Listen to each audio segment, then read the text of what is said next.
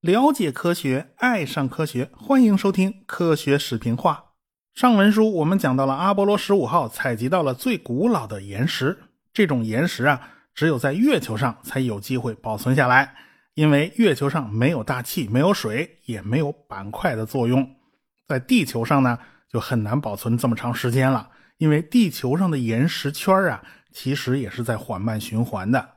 从月球上采集的岩石样本呢，就告诉了有关。月球起源的信息，我们的月球啊，很可能是一颗和火星差不多大小的圆行星，叫特伊亚，和地球给撞了啊，这撞出来的。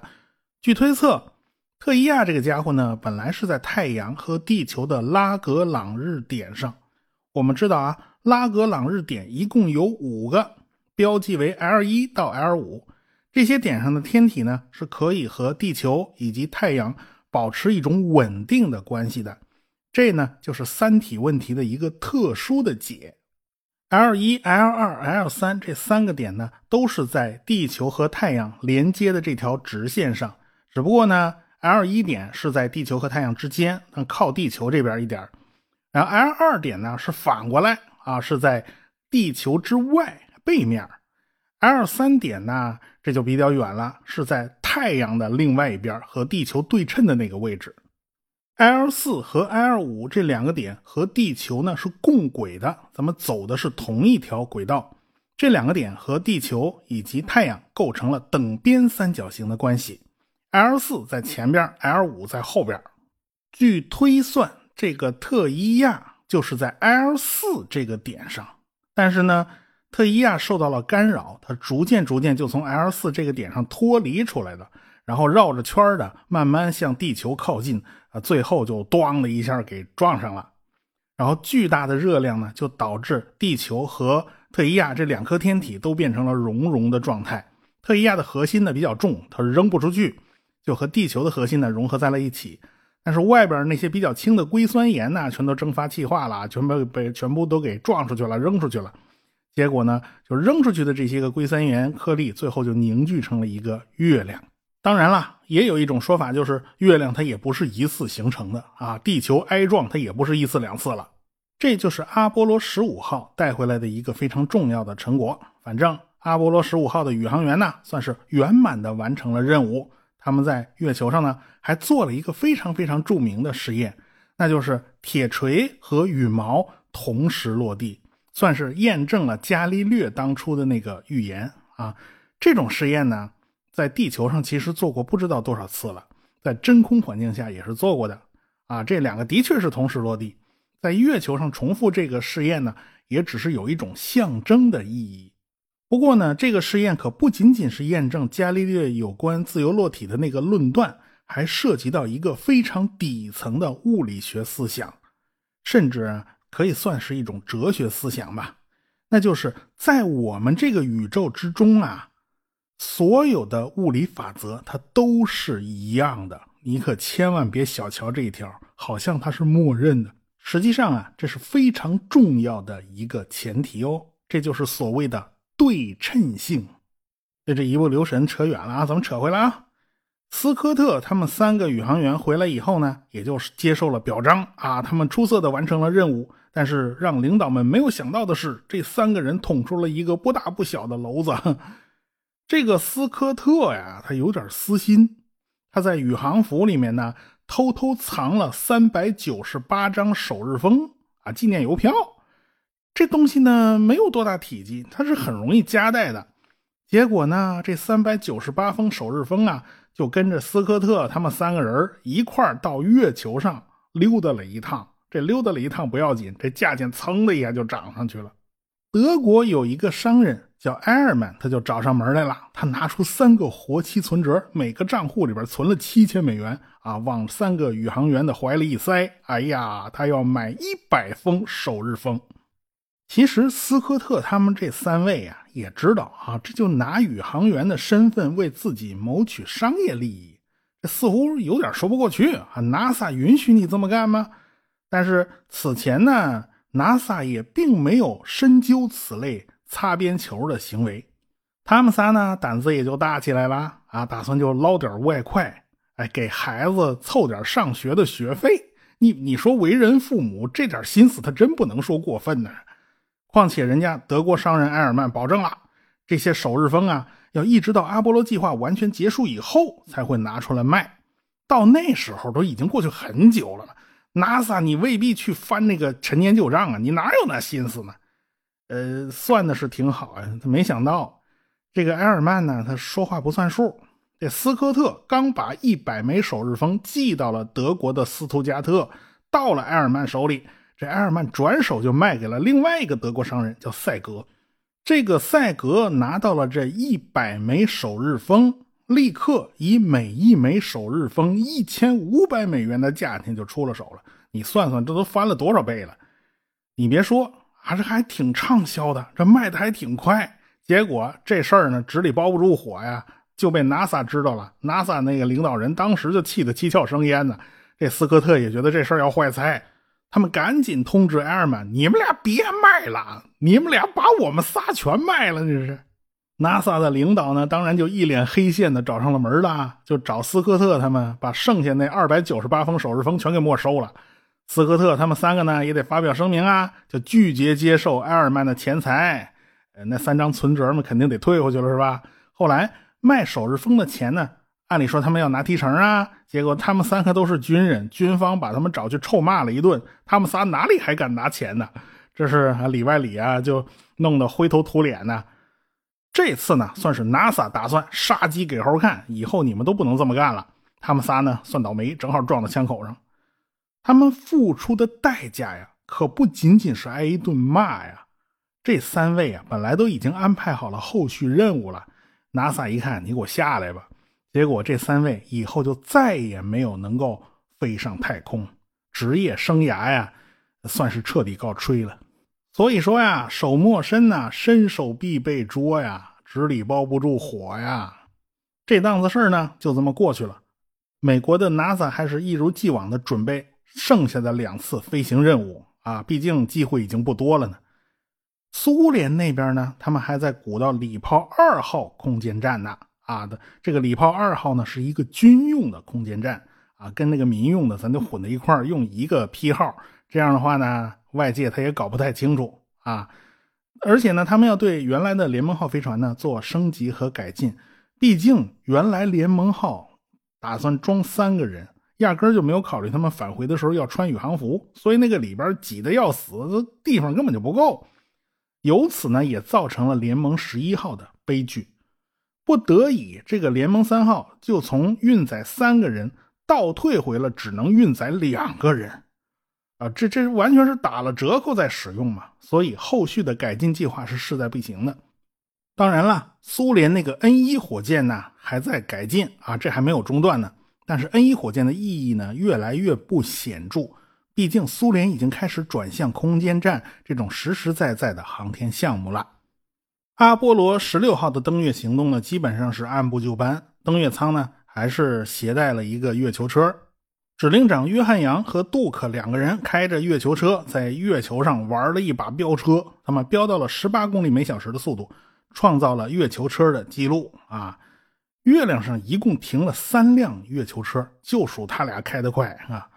阿波罗十七号的月球车呢，行驶距离达到了最远，达到了三十五公里，但是速度并不是最快的。阿波罗十六号从月球返回的时候呢，还完成了一次太空行走，从飞船的外边取回了一个录像带，这也算是这次任务的一个亮点呢。以往呢都没有在登月任务中搞过太空行走，这回呢算搞了一回。后续的阿波罗十七号飞船呢，是最后一艘登月的飞船了。指令长呢是尤金·塞尔南，和他一起登月的呢是地质专家，叫哈里森·施密特。这位施密特呀，也是唯一登上过月球表面的地质学家。指令舱驾驶员呢叫罗纳德·埃文斯，他呢就停留在月球轨道上，他没下来。阿波罗十七号的登月舱在月球表面停留了整整三天，他们开着月球车呢就走了很远。尤金·塞尔南是驾驶员，施密特呢负责下车。采集标本，毕竟这是最后一次登月任务了嘛。结果这个施密特拨开了表层的土壤，他们发现下面居然有橙色的土壤，这就和灰白色的土壤呢不太一样。施密特判断呢，这些土壤呢都是非常微小的橘红色的玻璃珠，只有在高温下才能形成这样颜色的土壤。本来这些东西呢都应该是在地下三百公里的深处啊，是火山爆发把它们带到了月球的表面。所以说呀，当年月球上是有大量火山爆发的。可能有人注意到啊。嫦娥三号和四号在月球上着陆以后，拍摄的照片传回了地球。似乎嫦娥拍摄的月球地表的颜色和阿波罗登月拍的颜色是很不一样的。那这到底是怎么回事呢？以前在论坛上这个问题还吵过很多架，好多人还扯出很多阴谋论来了。我现在看到的一种官方解释是，阿波罗飞船上带着校色用的色卡，他们会用这个东西来校正颜色。啊，那个就提供了很多很多的方便。玩过摄影的朋友们可能知道有这么个东西啊，这东西还死老贵的。我前一阵子自己拍视频呢，还弄了一个，那贵的我肉疼，一千多块钱一个。有个色卡呢，就有个好处啊，哪怕你照相机拍出来的不是太准，我们拿到照片以后，我们自己用 PS 是可以把它校准的。如果你没带这张色卡，那就只能干瞪眼，没辙呀。因为我们自己也没有亲眼见到过这个月球表面到底是个什么颜色，我们也没有任何判断依据啊，所以只能根据自己的感觉去脑补，那就不准了嘛。嫦娥三号和四号呢，带了不止一台照相机，有的是监视用的，有的是导航用的。这些照相机呢，它并不需要颜色准确，所以白平衡有问题，它也就有问题了，它无所谓啊。后期。啊，这个嫦娥探测器和玉兔号那个月球车两个互相拍的时候，这个时候颜色就比较准，因为那个时候拍摄用的是桅杆顶端的全景照相机拍的，这台照相机在地面是做了校准的，所以它可以作为一个依据。那么月球上的这个土壤到底是个什么颜色呢？呃，其实你晚上你抬头自己去往天上看看啊，那就是月亮的真实颜色。OK 啦。相信你自己的眼睛是不会骗你的，对吧？你明显看得出来，月球上的土壤的颜色它也是有深有浅，否则哪来那么多花纹呢？但是地球的大气会不会对这些颜色造成影响，造成偏色呢？可能会有一点但是肯定不会那么离谱吧？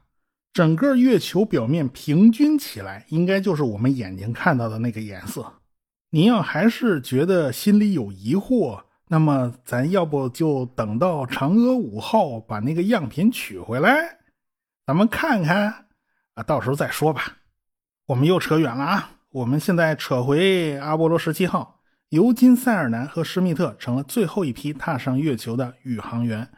月球车上有那种高增益的定向天线，是可以直接把信号传回地球的，所以呢。月球车的最后一项任务就是向地面直播阿波罗十七号那个登月舱上升段是如何升空的啊，是如何飞离月球表面的。哎，别说，还真干得挺成功的。我们看到了这个飞船砰的一下就弹起来了。至此以后，人类再也没有踏上过月球的表面，也不知道什么时候才能再次登上月球了。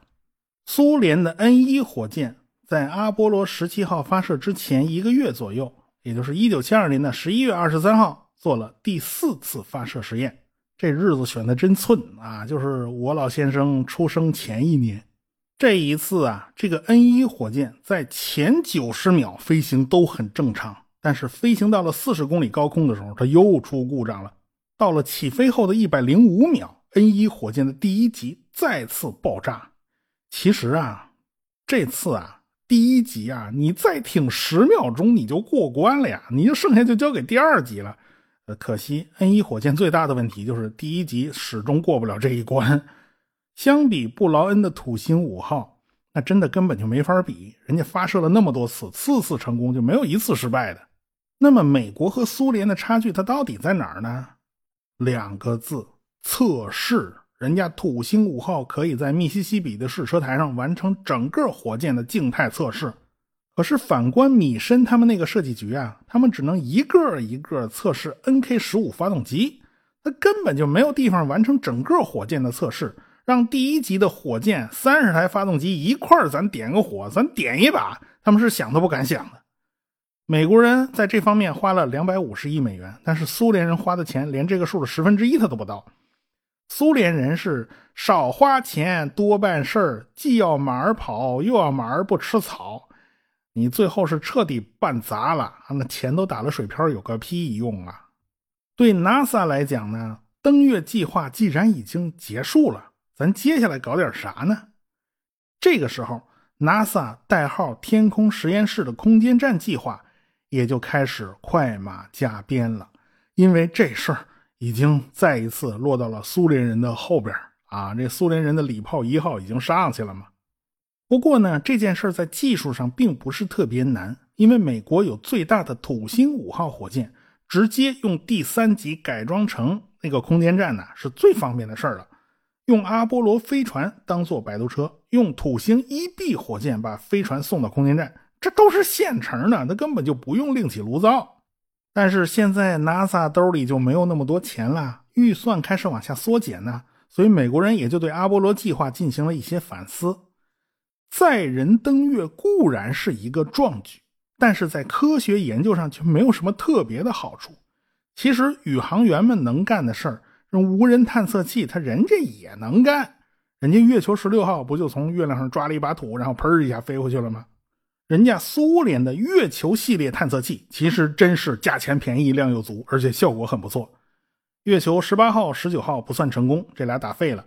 但是二十号是成功的。这个探测器呢，也想和月球十六号一样啊，咱打个洞，然后带上一点样品，然后飞回地球。可惜降落的地方选的不太对，碰到了一块坚硬的玄武岩，所以取样就不太顺利，没挖下多少东西，就带了五十五克样品飞回了地球。月球二十一号呢，就完全成功了，因为这个探测器把苏联第二辆遥控月球车送上了月球表面。接下来的二十二号探测器呢，是一个不着陆的探测器，人家工作完成的也很不错。二十三号探测器呢，还是照方抓药嘛，从月面取样返回。可惜降落的时候，这探测器一歪，就倒下来了，就横躺在月球表面了。所以它也就无法取样，以后飞回地球了。那是你想嘛，那个都都横过来了，你发动机一开，你沿着月球表面你横出溜，那怎么行是吧？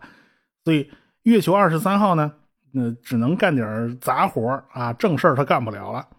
那么月球二十四号呢，倒是顺利的完成了任务。月球二十四号降落的地点呢，就在月球二十三号附近，差个几百米，离得真的没有多远。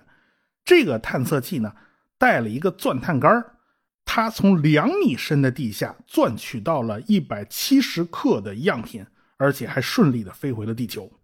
就这几天呢，这个 NASA 不是报了一个大新闻吗？在克拉维斯环形山发现了水的痕迹。